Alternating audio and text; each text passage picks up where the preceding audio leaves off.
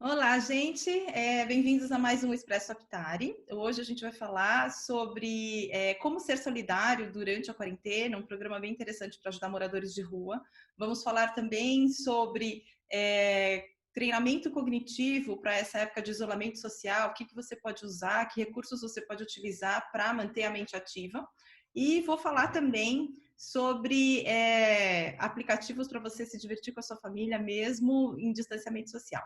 Mas, para a gente começar o nosso Expresso de hoje, eu gostaria de chamar o Abraão Gottfeder. Abraão tem 73 anos, ele é administrador de empresas, ele é presidente do Instituto ADECOM, é, que trabalha com o setor elétrico paulista. E o Abraão tem uma dica bem interessante de série para passar para a gente. Abraão, obrigada por ter aceitado o nosso convite. É, olá, pessoal. É, como estão nessa fase de isolamento? É, eu queria recomendar a vocês para assistirem a série da Netflix Nada Ortodoxa, que conta a história de uma jovem de, de 19 anos, o nome dela é Este, e ela, ela nasceu e vive numa comunidade judia ortodoxa no, no bairro do Brooklyn, em Nova York. É, como, é, como é costume nessas comunidades, é, os casamentos são assim arranjados. E este se casa com um jovem, um jovem chamado Yakov, que tem uma mãe muito dominadora, quer dizer, como é, é uma coisa assim característica nas comunidades judaicas.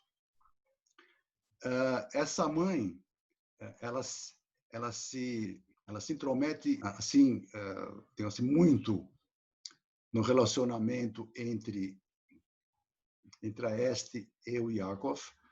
Uh, e depois de um ano de matrimônio, a Este fica muito muito revoltada com tudo isso e foge para e foge para Berlim, aonde reside sua mãe, que supostamente a abandonou quando ela era muito pequena, com três anos de idade. Ah, em Berlim, eh, ela tem eh, assim, eh, ela tem um contato com um tipo de um tipo de cultura, um tipo de costumes muito diferentes do que ela está acostumada a viver nos Estados Unidos. E ela, ela começa a pensar na situação dela, é, no que ela viveu nesses 19 anos, né? Eh, ela encontra a mãe e, é, e começa a viver, a, se, a se relacionar com a, um pessoal que são músicos. E ela, e ela gosta muito de música. A série é muito interessante porque mostra assim uh, mostra os costumes judaicos ortodoxos. Então, para quem não conhece isso, é muito interessante e para quem conhece também vai aprender outras coisas mais, que foi o meu caso, por exemplo, que sou judeu, mas não sou ortodoxo. Uh, eu recomendo que ao final da série vocês assistam o making off da série, porque explica muitas coisas sobre sobre uh, os costumes judaicos. Sobre... Enfim, é muito interessante. É, é uma série muito curta, são quatro capítulos apenas, e eu recomendo bastante para vocês. Joia. Então, fica aí o convite do Abraão, fica a dica. É, depois vocês contam para gente se vocês gostaram ou não. É, muito obrigada, boa semana para você. Muito obrigado para vocês pela oportunidade. Um grande abraço a todos. É, bom, a gente ouviu a nossa dica cultural dessa edição e eu vou começar o nosso expresso de hoje chamando a Luciana para falar sobre é, esse projeto super interessante que ajuda, está com foco hoje em moradores de rua, é isso? É isso, Lini. É o pessoal que chama Feito Formiguinhas e eles são um exemplo de como ações que são pequenas é, podem fazer alguma diferença, especialmente nesse tempo de é, distanciamento social, pandemia. Então, esse é só um exemplo, claro que existem vários por aí, mas a gente trouxe um para mostrar como é possível fazer alguma coisa é, sem exigir muitos recursos, mas que faz uma diferença. Esse grupo feito por Miguinhas é um grupo de amigos que começou quando houve lá a barragem de Brumadinho, né, a quebra da barragem, e eles então se mobilizaram para ajudar naquele momento. E aí, a partir dessa experiência, eles começaram a identificar outras formas que eles podiam ajudar, é, sempre nessa ideia de formiguinhas, quer dizer, coisas pequenas, mas que pudesse fazer alguma diferença. E agora, com a Covid, é, a Isabel Quadros, que é psicóloga clínica e é uma das participantes desse grupo, ela contou para gente que é, eles resolveram começar com a doação de cesta básica para quem precisava e depois perceberam que os moradores de rua era uma população que estava bastante, ainda mais vulnerável nesse momento, porque até as uh, soluções práticas de dia a dia, de pedir uma doação para alguém passar na rua, é, pegar algumas sobras de restaurantes, não estão mais acontecendo por causa do distanciamento social. Então, eles se organizaram, eles estão fazendo a doação de marmitas aos sábados é, no centro da cidade. Uma das um, participantes tem um restaurante, então é na cozinha do restaurante que esse material é, é produzido, né, as marmitas, e eles estão conseguindo entregar entre 300 a 500 marmitas todos os sábados no centro da cidade de São Paulo. É, eles também estão preocupados em levar máscaras, né, álcool gel para esse pessoal. Isso depende muito da, do que eles conseguem como doações, água também, e sempre tudo com uh, preservando todos os participantes. Então, com muito cuidado, é, também não promovendo aglomerações, organizando para que a fila não promova é, aglomeração e para que efetivamente uh, o número de participantes que vai realizar a entrega seja também reduzido, mas que tudo funcione direitinho. Então, esse é um exemplo é, pequeno, mas que tem ali uma ação, são 300 a 500 pessoas que têm alimentação do sábado lá garantidas.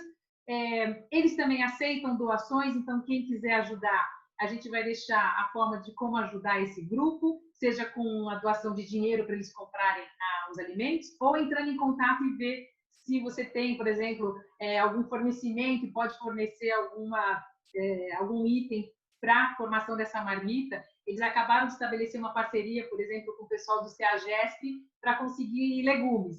Então, sempre tem um jeito de ajudar. Então, na verdade, fica a dica de procurar, né, a, a identificar, até conversar com certos conhecidos. Sempre tem alguém que está fazendo alguma coisa e a gente consegue ajudar de alguma forma. Existem muitas é, iniciativas vale a pena procurar pela internet, sempre tomando cuidado, né? Pedir a transparência para esse grupo. Então, é, esse grupo, por exemplo, eles, eles publicam nas redes sociais é, para onde foi direcionado o dinheiro, quantas marmitas foram doadas. Então, tomando todos esses cuidados, é possível a gente contribuir com quem está precisando mais, né, do que todo mundo é, nesse tempo de quarentena. Então, era essa minha dica. E aí, eu então queria é, convidar a Renata para dizer como é que a gente pode deixar a mente bem afiada aí em tempos de distanciamento social. Olá. Bom, a gente sempre fala, todo mundo sabe da importância de você ter um treinamento cognitivo, treinar o seu cérebro ao longo da vida para a época do envelhecimento, né? E muita gente conhece cursos, enfim, presenciais, só que agora tá tudo suspenso, né?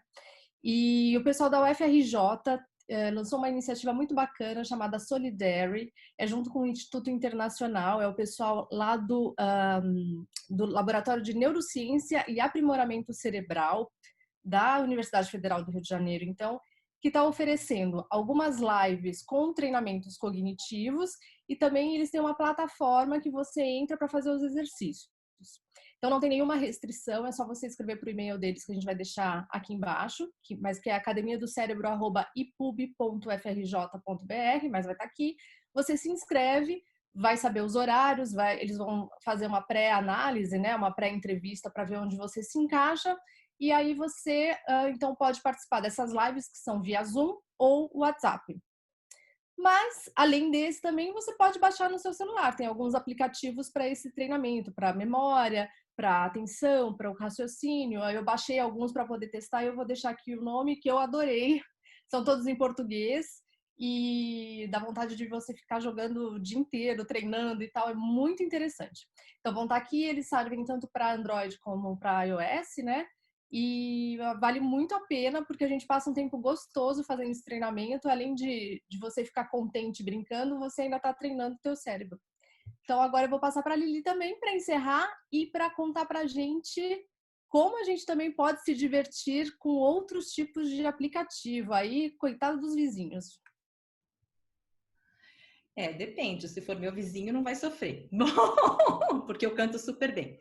Bom, gente, na verdade, brincadeiras à parte, o que eu queria trazer hoje são aplicativos de karaokê. É, karaokê é uma coisa que muita gente puxa, transa a testa, fala, ai, não, que mico, credo, não vou cantar na frente de todo mundo.